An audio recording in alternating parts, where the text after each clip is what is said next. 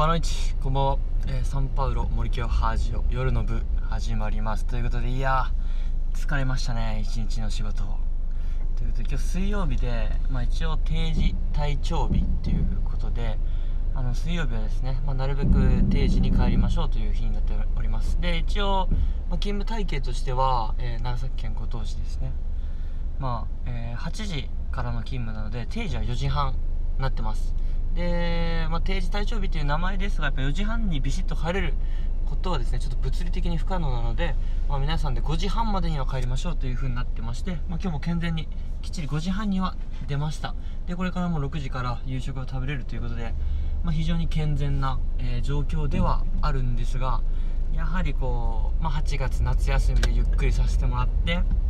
でこの前まで、まあ、台風の影響なので、えー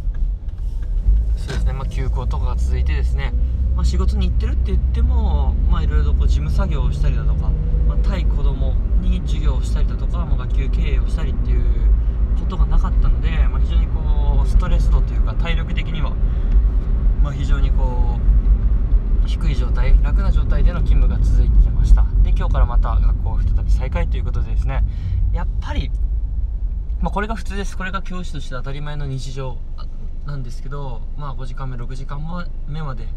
授業があるとですね、まあ、膨大なエネルギー体力を使ってるなっていうのを改めて、えー何度も何度もですがもう痛感しております、まあ、 Ash Radio 的な言葉を借りさせていただきますとね芦名さんがされてる、まあ、フィットネスなんですよね教師の仕事って。それすごく感じててこのアップダウンの激しさがすごい。もう仕事のこのなんていうんですかねこうグワーっていうか追い込まれて追い込まれてっていう感じ。追い込まれてる分夏休みのこのゆるさ楽さっていうのもすごかったんですけど本当に。夏休みってやっぱ勤務してるって言ってもやっぱ夏休みなんで本当にフィットネスだなと。筋トレで言うとガーッと筋トレきつい中追い込んだ後の、あのー楽さ。サウナで言うとガーッと暑い中サウナ入った後の水風呂の楽さっていうかそのアップダウンがすごいので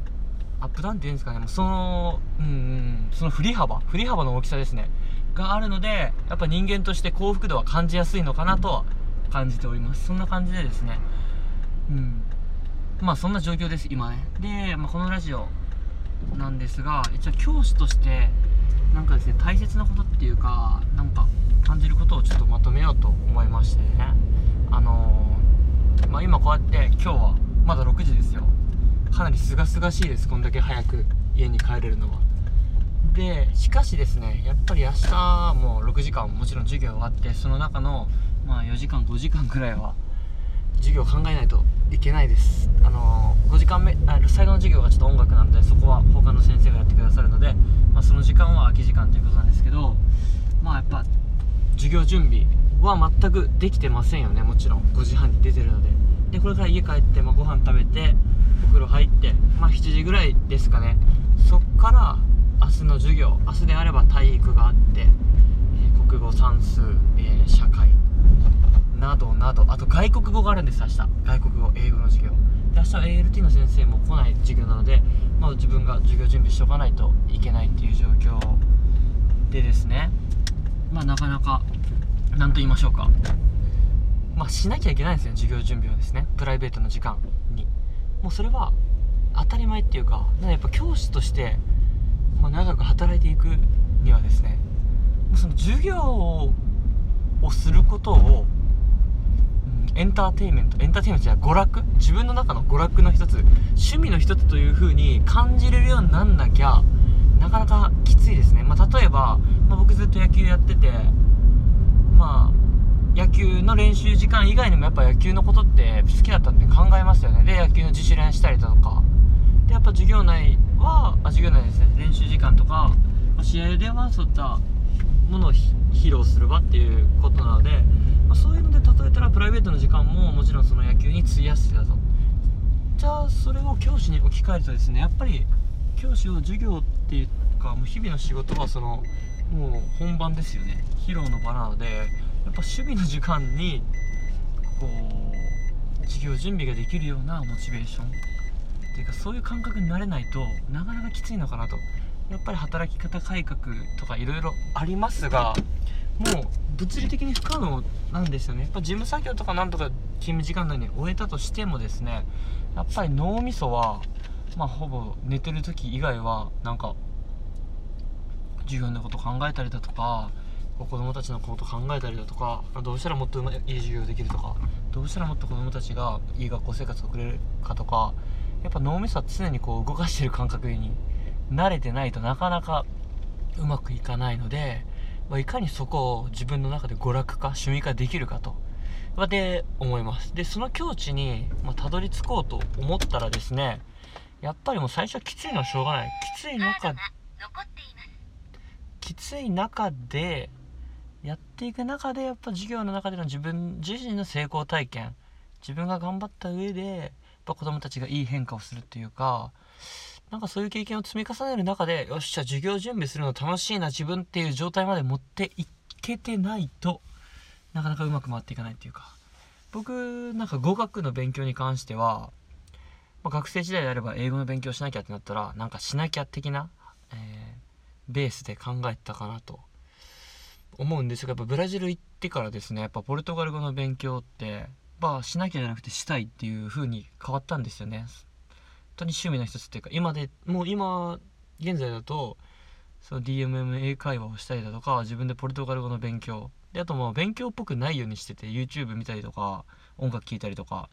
っていうのがもう趣味娯楽の状態まで来ているのでやっぱ学校の仕事授業作りっていうのもその段階まで持っていけたらですねまあ、ノンストレスで非常に健康的にいけるんじゃないかなと。ただその